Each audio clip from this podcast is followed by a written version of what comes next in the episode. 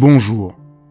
Dans ces podcasts, j'invite des penseurs, des praticiens, des artistes, des femmes et des hommes dont le travail m'inspire, que j'aime et qui m'aident à vivre. Et j'ai eu envie de partager mes enthousiasmes avec vous. Dialogue parce que je crois à la vertu de l'écoute et au bonheur du partage. Dialogue parce qu'en un temps où tout devient un peu trop formaté et lyophilisé, j'ai voulu prendre le temps d'écouter des personnes qui ont consacré leur vie à penser, à créer, à faire. Dialogue pour permettre à mes invités de déployer leur engagement et leur conviction sans que leurs paroles soient coupées en petits morceaux. Dialogue pour pouvoir être transformés en les écoutant, transformés par une parole vraie.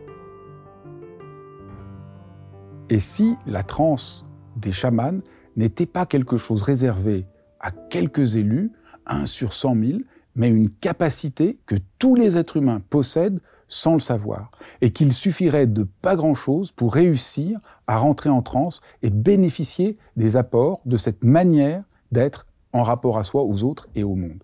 Voilà en quelque sorte l'engagement de Corinne Sombrin que je reçois aujourd'hui dans Dialogue.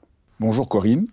Je suis très heureux que tu aies accepté de faire ce dialogue pour parler de ton livre La Diagonale de la Joie, qui est un livre euh, très impressionnant, très bouleversant, où tu racontes euh, ton parcours pour euh, faire ton parcours pour passer de ce que tu avais décrit dans tes précédents livres, de la transe que tu as découvert chez les chamans, à notre monde à nous.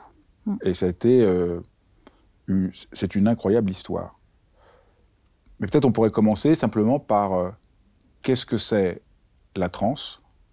Ça, c'est la question la plus facile au monde. Et j'ai pensé, et j'ai pensé euh, citer, j'ai trouvé que c'était intéressant de, citer euh, une des phrases que tu mets en exergue de ton livre de Marguerite Duras. Mm. Ça rend sauvage l'écriture. On rejoint une sauvagerie d'avant la vie et on la reconnaît toujours.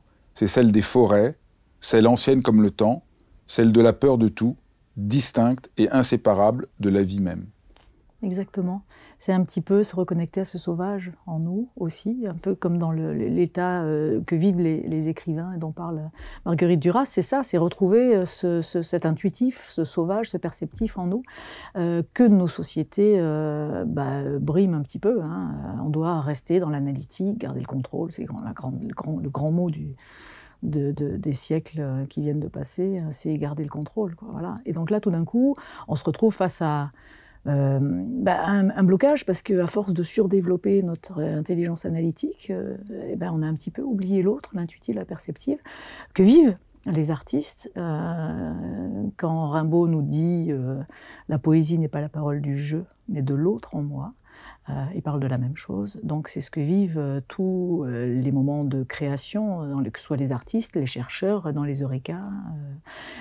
Et, donc ça fait partie de nos fonctions d'humains, de nos capacités d'humains, d'avoir le droit de, vivre ces états et d'aller les, peut-être les chercher, les déclencher grâce aux états de transe. Donc tu as reçu ça euh, et puis, tu reviens, euh, tu reviens en France. Et comment est venue euh, ton idée d'essayer d'étudier ça et de demander aux, scientifiques d'examiner? Parce qu'au fond, ta décision, c'est je ne vais pas essayer d'être chaman en France, mais je vais essayer de comprendre ce qui se passe. C'est un peu ça le, c'était ça. Un, d'abord, j'ai été très très surprise de ce qui m'est arrivé, de quelque chose que ma société, soi-disant savante, ne m'avait pas, euh, expliqué. Euh, comment, euh, en écoutant le son d'un tambour, on pouvait tout d'un coup changer sa perception de, soi, avec vraiment l'impression d'une transformation de la personnalité réversible, sauf quand on le vit, je ne le savais pas. Euh, et, donc une transformation de la perception de soi qui est euh, assez, assez étonnante, et juste par un son de tambour. Alors pourquoi ma société à moi, euh, qui, voilà, elle ne m'avait pas prévenu de ça? Donc ça, a été, ça a été assez flippant au départ de, de, découvrir ce, ce, territoire de moi que je n'avais pas encore exploré, ou en tout cas pas, pas à ce point-là. Euh, et, et, j'ai eu besoin de me rassurer aussi un peu sur ma santé mentale. Je savais bien hein, que j'étais pas folle parce que quand je sortais de cet état, après le son de tambour, euh, je redevenais un état de, conscience ordinaire habituel. Euh, mais j'avais quand même besoin, bah, justement, mon biais d'occidental avec surdéveloppement de, de l'analytique, j'avais besoin de comprendre ce qui pouvait se passer et de me rassurer aussi sur, sur sur ce phénomène. Donc, un, la première étape, ça a été d'aller rencontrer des chercheurs pour dire, voilà, euh, j'ai un cerveau, si vous voulez l'enregistrer, euh, euh, ben moi, ça m'intéresserait de voir, parce que il faut bien comprendre qu'à l'époque, donc ça fait 20, 20 ans, la transe, c'était ou un phénomène psychopathologique, ou une simulation. D'accord? Dans l'observation qu'on avait les Occidentaux.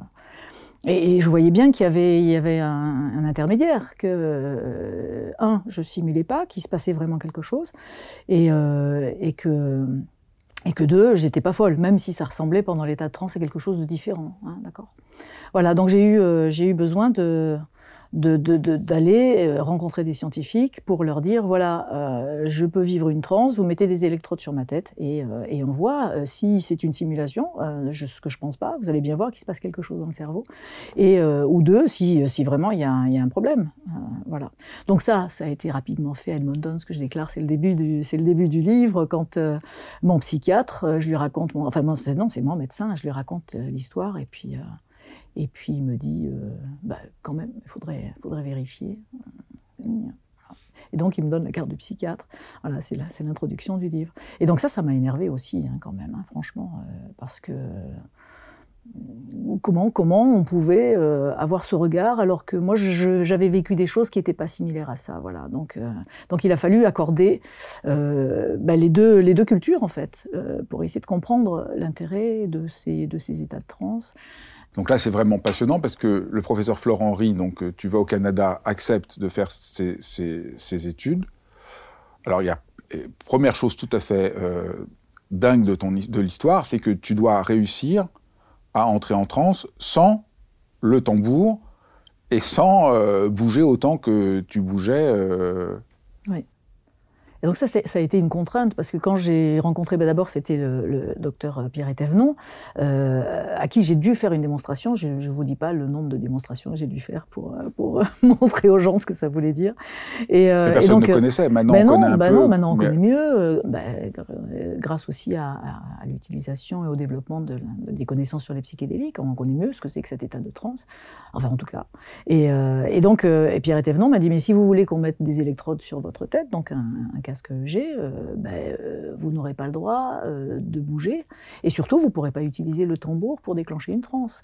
Donc le deal, c'était ou vous arrivez à déclencher une transe par la seule volonté, aucun, aucun artifice, ou alors, ben, on ne pourra pas faire ces, ces enregistrements. Voilà. Donc c'était le, c'était le deal. Et comme j'avais vraiment, vraiment envie de, euh, d'avoir des réponses à ça. Et puis montrer aussi euh, à mon médecin qu'il avait tort. Euh, voilà. Et donc, donc, je me suis entraînée. j'ai essayé de trouver comment on pouvait induire la transe par la seule volonté. voilà, je décris un petit peu le. Oui, c'est passionnant parce qu'au début, tu essayes de te souvenir mm. et tu te rends compte que ça marche pas.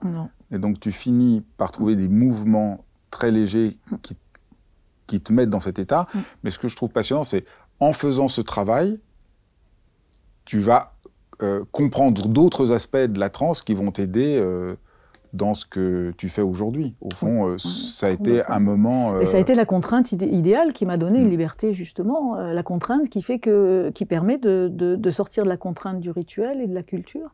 parce qu'à partir du moment où on peut l'induire par la seule volonté. alors au départ, j'avais trouvé ces gestes oui, qui, qui, qui, arrivaient systématiquement en Mongolie quand j'entendais le son du tambour. il y avait toujours ces gestes qui étaient récurrents, en fait. Et donc j'ai fini par les, en les reproduisant, ça ça a reproduit l'état de transe. Donc c'est une, clé en fait, euh, ces, gestes qu'on appelle aujourd'hui euh, clés d'induction euh, de la transe. Et une fois qu'on a identifié ces clés d'induction d'une transe, par la, et ben après on est capable de déclencher la transe à volonté, sans même ces mouvements d'induction. Donc c'est vraiment heureusement qu'il y a eu ce, Mais oui, cette contrainte. Cette, cette contrainte.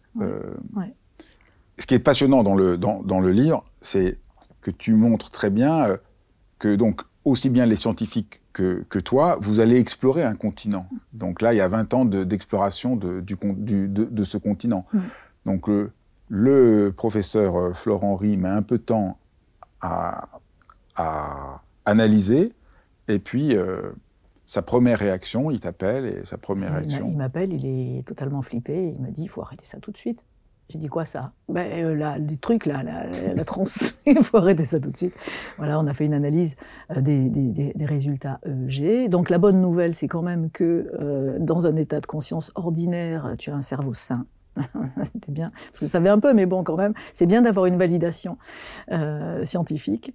Et, euh, mais il me dit le problème, c'est pendant, la, pendant les états de transe, euh, les EEG, les tracés EEG ressemblent à ce qu'on pourrait voir dans les tracés EEG de, de, gens qui souffriraient de schizophrénie, de manie, dépression. Voilà. En gros, il y avait les trois le package des trois, des trois possibilités euh, pendant l'état de transe. Donc lui, en tant que médecin psychiatre, euh, il, a, il, a, il a flippé parce qu'il s'est dit, euh, bon, pour l'instant, j'arrivais à déclencher la transe par la volonté, en sortir par la volonté, ce qui avait vraiment étonné les, les, les médecins qui avaient assisté à ma première démo à Edmonton, à l'hôpital de, Edmonton. Et, euh, ne comprenaient pas comment on pouvait, pour lui, provoquer un tel stress dans le cerveau. Euh, pour lui, c'était quand il m'a appelé, il m'a dit c'est une psycho généralisée ton truc là. Euh, je bon, euh, c'est vrai, c'est si grave? Ben, il me dit pour l'instant tu, tu, y vas, tu reviens, mais qu'est-ce qui me dit que ton cerveau il va pas rester bloqué dans cet état Ça t'a fait peur? Ben, Évidemment, ça m'a fait peur. Bien sûr, moi j'appartiens à ma culture, je fais confiance à, des, médecins, je fais confiance à un professeur de psychiatrie quand même. voilà. Sauf que je devais retourner en Mongolie pas longtemps après, et je me suis dit, bah, qu'est-ce que je vais faire maintenant? Si je peux pas faire de trans et que machin, euh, qu'est-ce que je vais faire là-bas? Donc, euh, quand je suis, arrivée en, Mongolie et que j'ai dû euh, participer à la première cérémonie, et, donc je le raconte dans le livre, quand Inke Touya me, me, me, met les, conditions en main, elle me dit, bon, bah, maintenant, tu vas, tu vas faire la cérémonie, bah, je dis, non, non. Et voilà. Et là, là je, je, je fais comprendre en gros que, que c'est dangereux, la transe. Et voilà, donc là, elle m'a renvoyé dans les cordes, bien sûr, en disant que c'était plutôt les médecins qui étaient dangereux que, que, la transe. Voilà. Et, c'est vrai que raisonnablement, on sait que ben, ça fait 8000 ans à, peu près, que, enfin à peu près, on peut pas dire ça sur 8000 ans, mais que, que les, les, chamans pratiquent la transe en Mongolie, ils sont pas tous restés perchés, et au contraire, dans ce qu'ils en décrivent, ils ont plutôt euh, l'air d'avancer euh, dans des, dans des capacités qui sont euh, un peu hors normes, mais qui sont, euh, qui sont là quand même. Voilà, donc euh, ce petit reséjour en Mongolie a remis des pendules à l'heure. et donc j'ai fait cette première transe parce que elle, euh, elle est formée pour aussi aider les apprentis, les débutants à, sortir, comme elle l'a toujours fait. Elle m'a dit, est-ce que tu as déjà eu un problème euh, quand tu as fait une transe ici euh, Elle l'a toujours fait ce qu'il fallait pour m'aider, en tout cas, à revenir de cet état. Donc voilà, alors à partir de là, un, j'avais un cerveau sain. Deux, la transe était un petit peu bizarre, ok, au niveau de, l'EEG. Et trois, si j'avais un cerveau sain et que j'étais capable de vivre ce genre de choses, ma première question et mon intuition très forte, c'était qu'on avait tous ce potentiel en nous. Voilà. Et donc c'est à partir de là euh, que j'ai commencé à essayer de, développer euh, des, des, outils qui seraient plus efficaces que le son du tambour, parce qu'en Mongolie, c'est le son du tambour qui déclenche un état de transe chez celui qui est euh, présumé chaman. Et c'est 1 sur 100 000 à peu près. Donc c'est très très peu. Et euh, je me disais, c'est quand même pas normal. Si, j'ai un cerveau sain, et donc, les, donc chamans ont un cerveau sain aussi, et, et, y, a si peu, de gens qui accèdent à la transe euh, là-bas, c'est que peut-être le son du tambour n'est pas suffisamment efficace pour déclencher euh, une transe chez une plus grande hum, population. Voilà. Et donc ça a été l'intuition de, de départ que j'ai pas lâchée. Euh, et qui m'a permis bah, d'en arriver là où on est aujourd'hui, avec ces outils qu'on a développés et qui vont plutôt déclencher une transe sur 80, avec, avec 90% des gens. Donc là, c'est juste le truc incroyable. Le oui. premier truc incroyable, c'était mm. on peut faire la transe sans mm. euh, l'aspect culturel du chamanisme. Mm. Deux, que tu, tu, crées une sorte de boucle de son qui permet d'entrer euh, en transe. Et euh, donc là, tu tâtonnes, c'est passionnant de raconter comment tu tâtonnes. oui, oui, c'est juste dingue ça. que ça marche Ouais. pas. Mais qu'il non, ça marche vraiment- pas. Et puis ça, plus, ça, ça les endort plutôt que ça, leur- ça les, les met en transe. Donc, hein. Je me dis, au moins, j'ai trouvé un somnifère, c'est pas mal. Euh, mais c'était euh, c'était difficile parce que d'abord, j'ai- demandé l'autorisation d'enregistrer les, les cérémonies. Moi, j'avais vu plusieurs chamans. D'enregistrer ce qui me paraissait dans une cérémonie chamanique, tout ne déclenche pas la transe. Et, euh, et, et- et- donc j'avais enregistré, en tant que musicienne, c'était facile, les, séquences qui me paraissaient les plus, les plus déclencheuses, on dit, je sais pas, enfin en tout cas, de, de trance. Et, je les avais assemblées comme faire, comme, comme faire un super tambour, quoi, un super un truc, voilà, ça marchait pas du tout. Euh, Donc je l'ai fait écouter à des amis, euh, et bon, ne marchait pas du tout. Et je le raconte dans le, dans le livre. Et, euh, et après, euh, après, ils m'ont dit, ils m'ont dit, mais non, mais tes trucs, ils sont super mal enregistrés, de toute façon. Parce que je leur ai dit, mais si on les analyse, ces parties de son, ces séquences de son qui provoquent une transe, peut-être vous, vous allez pouvoir trouver des éléments euh, distinctifs qu'on va pouvoir amplifier pour améliorer la boucle de son. Voilà. Donc après, on est parti là-dessus. Et ils ont fini par avoir un peu de tente. C'est donc Élie Le Kéméner avec qui on a, on a, on a construit ce- cette première, cette première boucle. Et, là, euh, là ça, ben lui, ça lui faisait pas d'effet du tout hein, au, départ. Maintenant, ça y est, euh, mais il a fallu, il a fallu du temps. Et, et donc, j'avais pas de retour, je savais pas du tout. Moi, pour moi, ça marchait, mais je savais pas du tout euh, si ça allait marcher euh, avec d'autres personnes et, à une proportion qui était plus que 0,001%. Et donc, c'est là qu'on a fait des tests euh, à l'école des beaux-arts à, Nantes euh, avec euh, Léa Lebricomte euh, qui avait bah, la, charge d'un groupe. Et elle m'a dit bah, si tu veux, est-ce eux ils seraient d'accord, est-ce que tu es d'accord pour venir faire écouter tes, trucs là à ces étudiants? Voilà. Et donc Ellie est venu avec moi, il a fait le, il a fait le DJ du monde de l'invisible, il a passé les boucles de son, et puis là, on a commencé à avoir des, réactions. Mais c'est- très beau. C'était très beau de voir. euh, et bien moi, j'étais tellement émue euh, de voir que oui, ça marchait.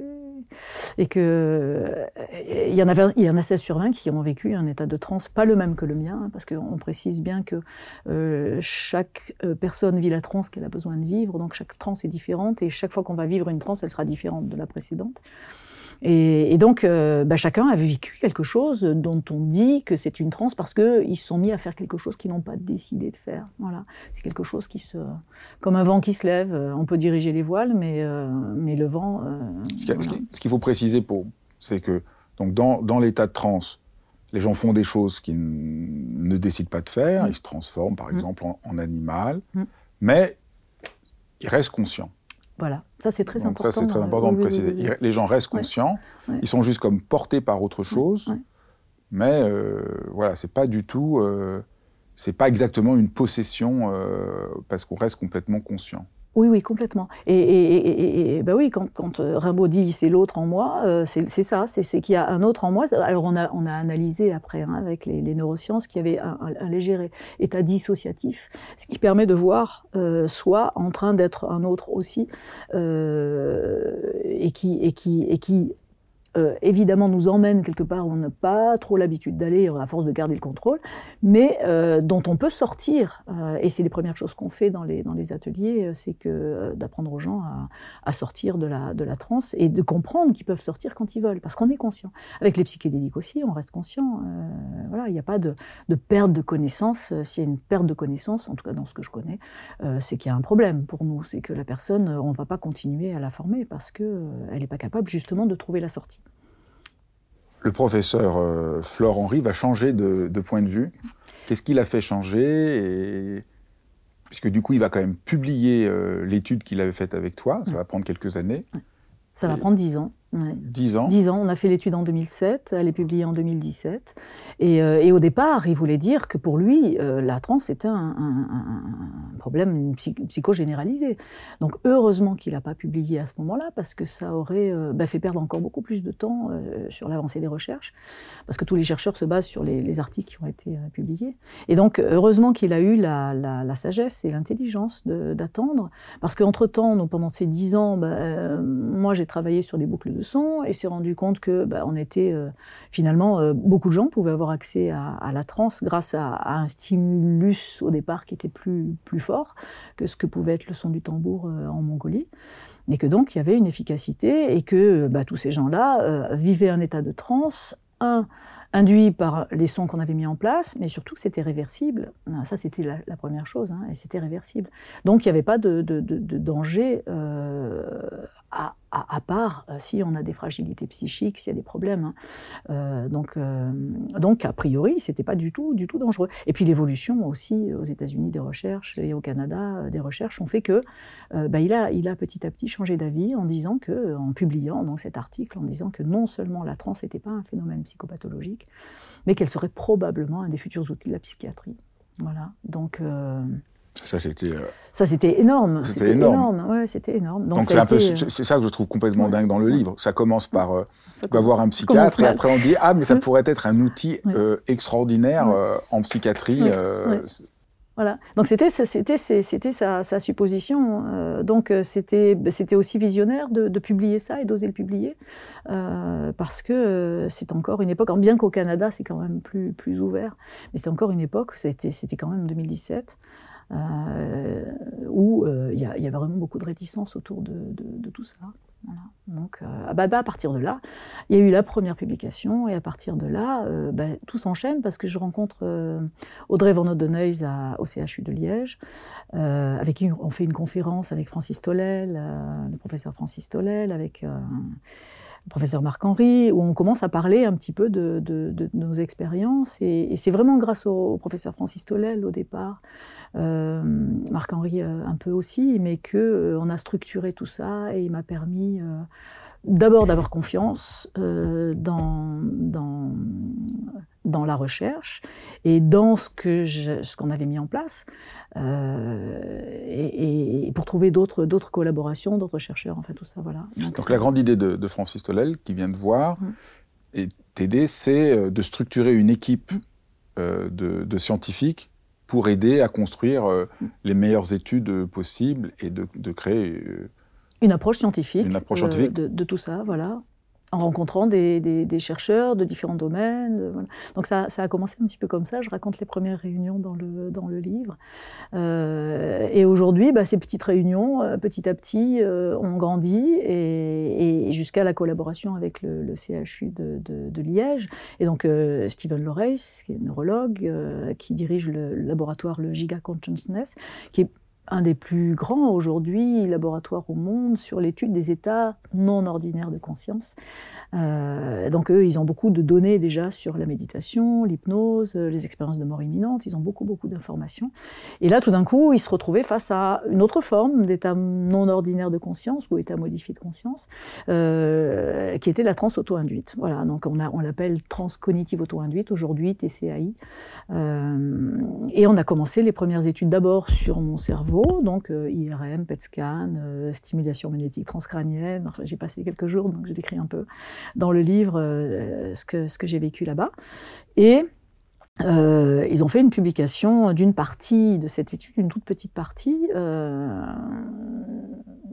complétant complètement l'étude de la, publication du professeur Florent Henry et, montrant que bah, ils étaient prêts à, euh, puisque avec ces boucles de son, j'avais la possibilité de former euh, autant de personnes que je le souhaitais, et qu'on pouvait avoir des sujets d'études volontaires, bien sûr, euh, on avait la possibilité de mettre en place des cohortes. Et donc, ce qui intéresse la recherche, c'est d'avoir des cohortes, c'est-à-dire faire une étude sur Corinne est sur un one case study, c'est intéressant, mais ça dit rien de l'humanité, euh, voilà. Tandis que là, dans la mesure où ça y est, on avait mis en place ces, ateliers pour accéder à la transe, apprendre à l'auto-induire, euh, ben on a eu euh, maintenant, depuis, on a autant de sujets d'études qu'on le souhaite, et on a fait une première, une première cohorte de 27 transeurs, on nous appelait transeurs, pour, pour étudier la signature cérébrale du cerveau pendant la transe. Est-ce qu'il y en a une? Est-ce qu'il y a des similitudes et des différences dans la signature cérébrale, s'il y en a une, du cerveau en transe avec le cerveau qui vit une méditation, qui vit un état d'hypnose Et voilà. Donc c'est toujours pas publié. Ça, a été fait en 2019. Et il faut, savoir qu'une publication, euh, surtout, donc là, on était enregistré avec des casques de 256 électrodes, d'accord? Donc ça fait 256 euh, données d'analyse de de fréquence, euh, multiplié par 27 transeurs, vous imaginez le nombre de données que ça fait. Voilà. Donc depuis 2019, euh, il n'y avait pas de budget énorme pour, euh, pour euh, décortiquer ces données. Et, là, ben, entre-temps, on a créé l'Institut de recherche Transsciences et on vient d'engager un, un, chercheur, un postdoc, qui est financé pour la bourse Francis Tolel, parce que Francis est décédé en, en 2021.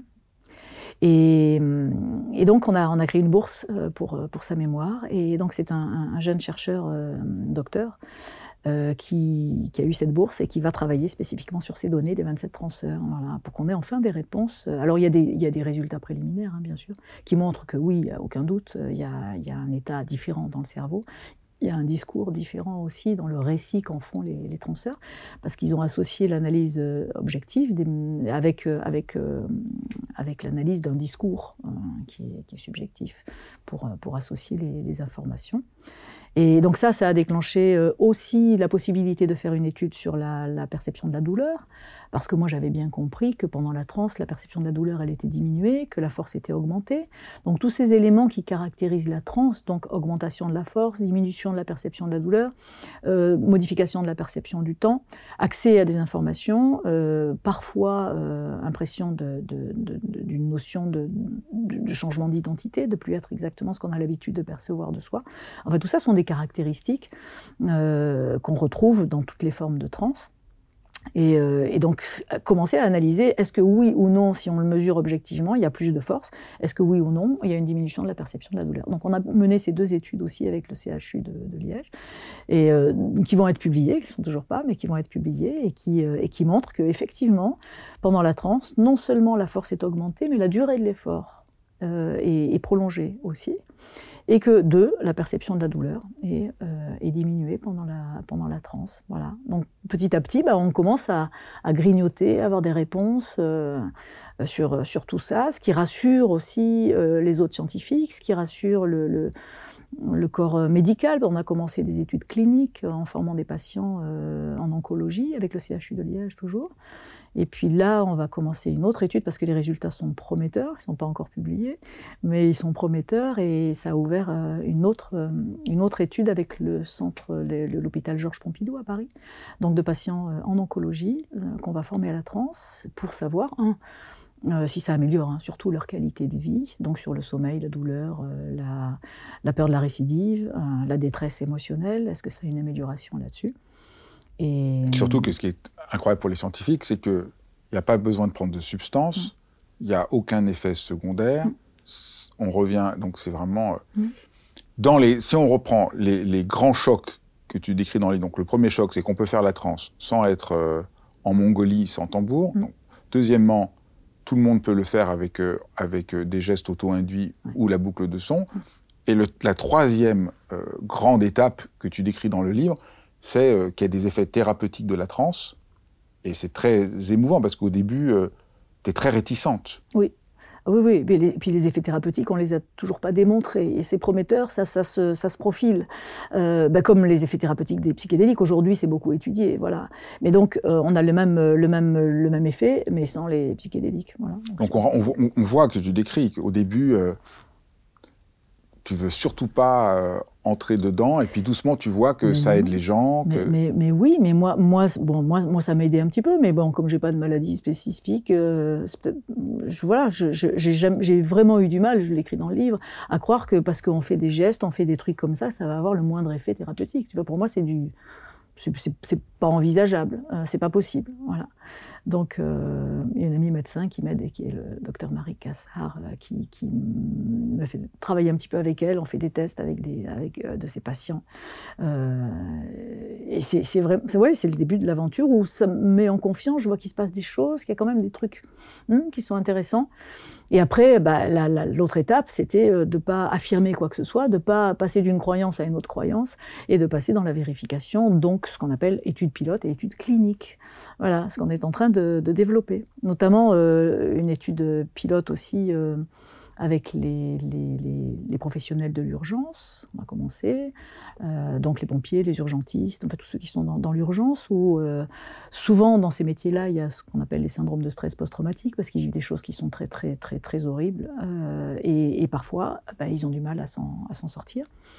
Et, donc là, comme on a formé déjà quelques pompiers urgentistes euh, qui remarquent euh, et qui ont vécu en faisant ces trans auto-induites, donc, puisqu'ils sont autonomes à la fin, c'est-à-dire qu'on peut déclencher la transe, on n'a plus besoin des boucles de son, ça que je, le redis, parce que c'est ça qui est, qui est magique, c'est l'autonomie que ça génère chez les gens. Euh, et, donc, ils ont la possibilité de traiter euh, ces, ces, traumas euh, grâce à la transe, mais aussi grâce à des psychothérapies. Hein. Il, faut, il faut associer toutes les, toutes les branches. Et donc là, on va, comme on a eu des bons résultats, mais là aussi, c'est pas prouvé, comme on a eu des bons résultats, ça va ouvrir la, porte à des, à des études et des protocoles pour savoir et pour avoir des réponses. Quelles sont les pistes aujourd'hui d'effets thérapeutiques de, de, la ah, transe? ah, Alors, euh, les pistes, c'est un sur euh, bah, les états de dépression, burn-out. Euh, sur la, donc, par exemple, on va, on va commencer un protocole. Mais comment ça marcherait? Qu'est-ce qui ferait que ça a un impact? Eh ben, On ne sait pas. Parce que tout d'un coup, on se met à faire des sons, des gestes, on se fait à faire des trucs. On produit des fréquences, en fait. On produit, à faire, on, produit de l'information. Euh, il semblerait, dans ces états-là, qu'on produit un complément euh, à, l'analyse analytique, un complément qui est d'ordre euh, d'information sous forme de gestes, de fréquences, de, sons, qui, aurait, qui aurait un effet déjà apaisant euh, et aussi, aussi l'effet d'expression de, euh, de, la douleur, d'expression, de, on, on, le, on, le, dit, on, pendant le, on peut se mettre à crier, on peut retraverser des traumas, on peut... Donc il y a plein, plein de choses qui se passent et qui, qui s'avéreront intéressantes. Mais quand on aura les, les, les, les résultats des études cliniques. Alors aujourd'hui, on a la chance dans l'Institut euh, de recherche transition en sciences, euh, qui est dirigé euh, par le professeur euh, François Ferron, qui en est le président, et qui est dirigé par Audrey Breton, qui elle a pris tout ça en charge et qui est en charge des protocoles et de la collaboration et de la coordination des protocoles, aussi avec les, les universités ou centres de recherche avec lesquels on travaille. Donc du coup, ça avance bien. Et par exemple, aussi, on a développé un, projet sur la, créativité. Est-ce que le vécu de la transe, euh, ben, comme euh, le dit Marguerite Yourcenar, sans identifier ça, une transe, ou euh, Arthur Rimbaud ou Victor Hugo, enfin, ils ont tous, ils ont tous décrit ça. Est-ce que ces états-là permettent de développer la créativité? Voilà. Donc, on a fait un, protocole avec les étudiants des, des beaux-arts de, de Aix-en-Provence, de l'école supérieure d'art d'Aix-en-Provence où ils ont fait des tâches avant, après la formation, pour mesurer euh, en quoi euh, ils sont plus créatifs après la formation ou avant, euh, donc quand ils ont vécu des, les trans ou après. Voilà. Donc il y a plein de petites choses comme ça qui vont. Dans le livre, il y a tout à fait donc tout ce travail de, de re-questionner la trans. Il y a tout le travail avec les scientifiques, leurs hésitations, leurs questionnements. Puis donc, comme tu viens de dire, il y a tout un rapport à l'art. Il y a tout le travail que tu fais avec Jean-Luc Sarkis. Peut-être, j'avais envie de... Jean-Luc Villemout oui, Jean-Luc Avec Jean-Luc Villemout, oui. oui. Que, avec Jean-Luc Villemout. Et euh, j'avais envie de lire ce qu'il qui, qui dit, parce que c'était un des premiers. Euh, il dit euh, Je me demande si l'état trans n'est pas la source d'un enseignement intuitif, selon celui dont nous rêvons tous en tant qu'artistes, savoir sans avoir à apprendre. Je suis certain que tu serais aussi capable de dessiner quelque chose d'intéressant.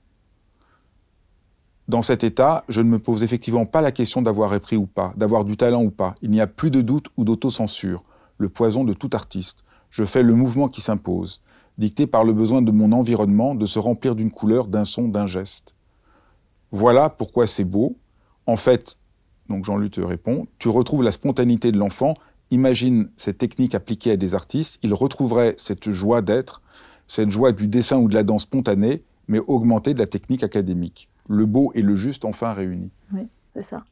Euh, c'est ce qu'on appelle aussi le beau normatif et le beau intuitif euh, qui, se, qui se réunissent. Alors c'est vrai que cette question d'autocensure, elle se, elle se, elle s'exprime beaucoup dans les états de transe parce qu'on s'est rendu compte avec l'étude en, neurosciences euh, qu'il y avait pendant les états de transe une légère inhibition du cortex préfrontal, euh, légère, et qui lui est vraiment impliqué dans l'autocensure, le jugement, la perception de soi, du jeu, l'expression de, de, de notre personnalité.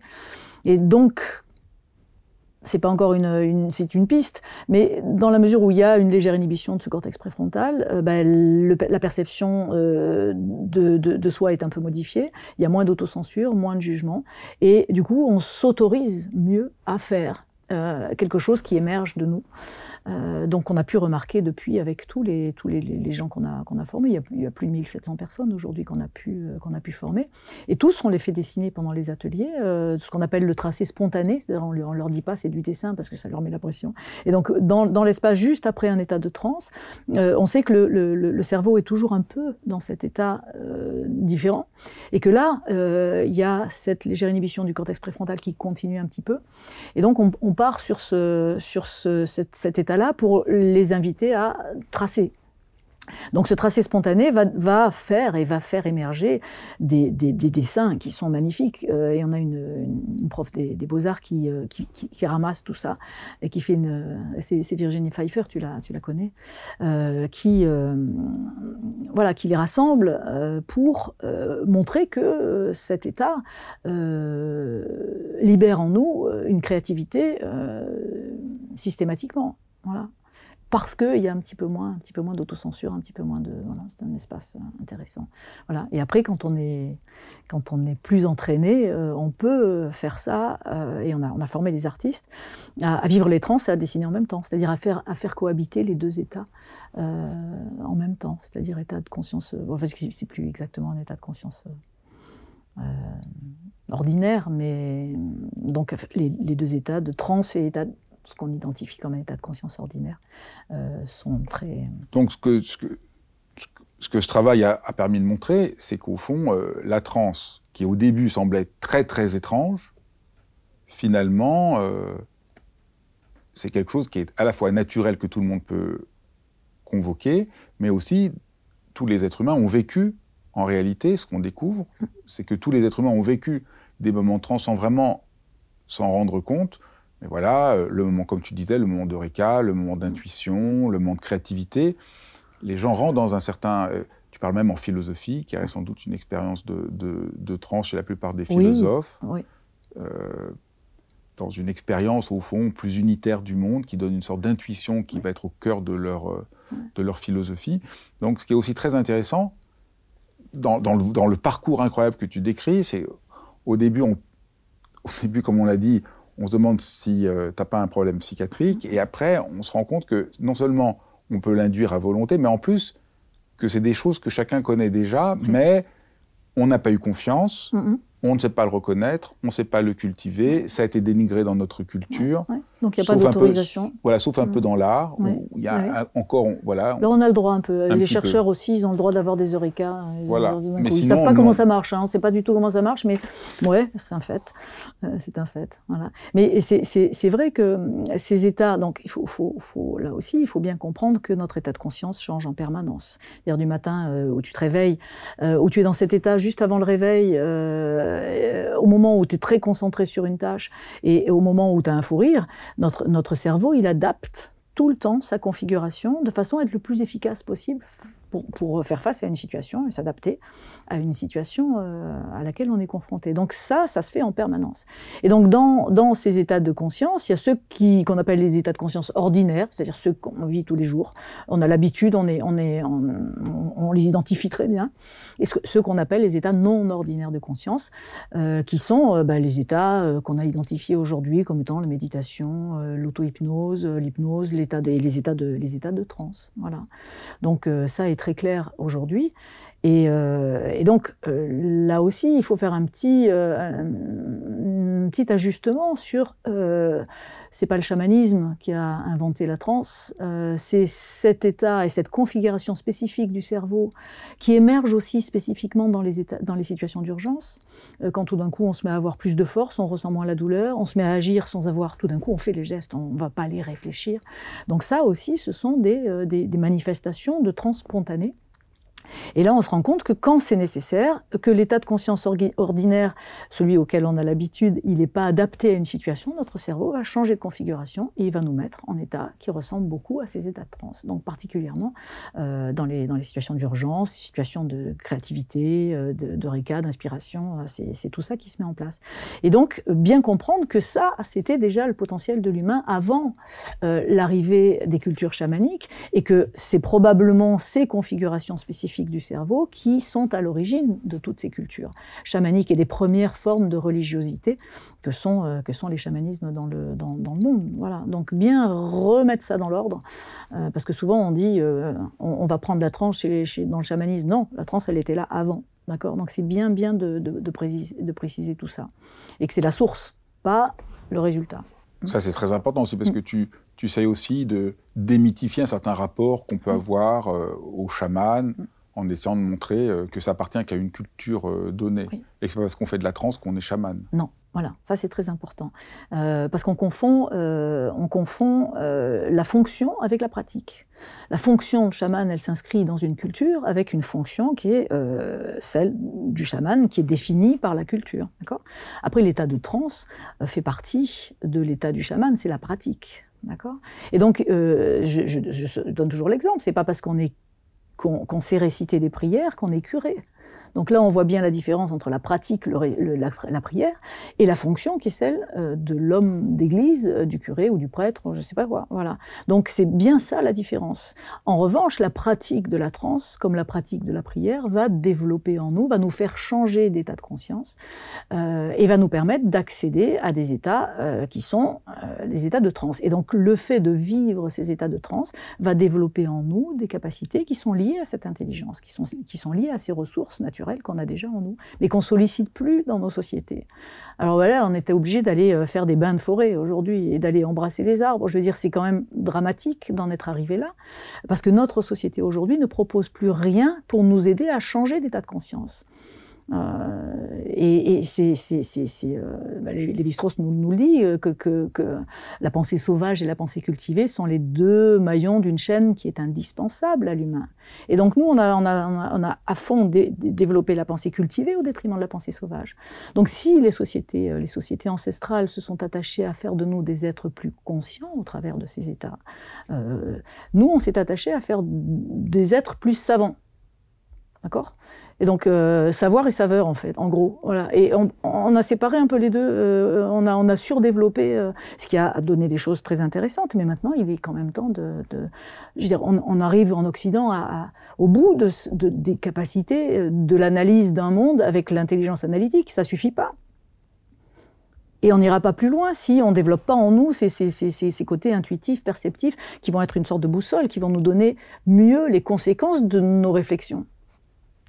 Parce qu'avec la réflexion, je peux dire euh, oui, alors euh, c'est pas normal que les pommes tombent des arbres, euh, donc je vais recoller les, les pommes aux arbres. Voilà, ça c'est la pensée analytique. D'accord? Dans la pensée, euh, dans la pensée intuitive et perceptive, on, va comprendre que ça fait partie d'un cycle et que ça sert à rien d'essayer de coller les pommes à la, branche. Euh, voilà. Donc notre pensée analytique, elle est capable de produire des tas d'idées qui sont euh, absurdes parce qu'elles sont pas intégrées dans un dans un, un, environnement global, dans une globalité qui est bien plus grande que ce que peut produire notre pensée analytique. Et on voit aujourd'hui toutes les absurdités qui ont été mises en place, sur lesquelles on revient aujourd'hui, parce que tout d'un coup, on a réfléchi. Et on n'a fait que réfléchir, on n'a pas ressenti. On a oublié la saveur dans le savoir. Voilà. Merci beaucoup. J'espère que ça donnera envie à tout le monde de lire euh, mm. La diagonale de la, de, mm. de la joie. Peut-être juste comme dernière question, pourquoi ce titre?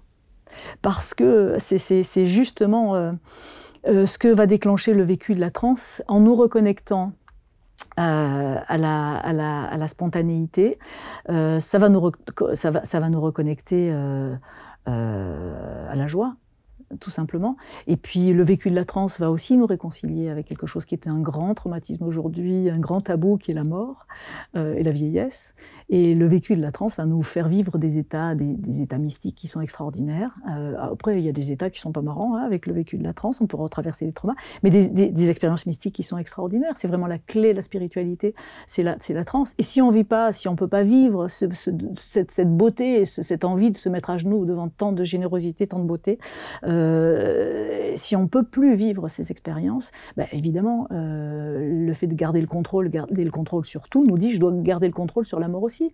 Alors que c'est un, un, changement d'état, tout simplement, et que dans les expériences que j'ai pu vivre et que vivent les transeurs, euh, souvent les gens qui vivent des trans, euh, la notion de devenir rien à un moment, euh, il y a une dissolution de l'ego, bien sûr, mais il y a une dissolution de soi, et qui fait que tout d'un coup, on ressent une énergie du tout, on ressent, euh, et, et, là, euh, bah, ça nous fait dire que peut-être c'est pas si terrible la mort, et que bah, s'il y a ça derrière, c'est quand même, c'est quand même beau. Merci. Merci d'avoir suivi cet épisode de dialogue. Si vous voulez ne pas manquer les autres épisodes, eh ben, abonnez-vous et n'hésitez pas à faire tous les commentaires. C'est toujours un plaisir pour moi de vous lire.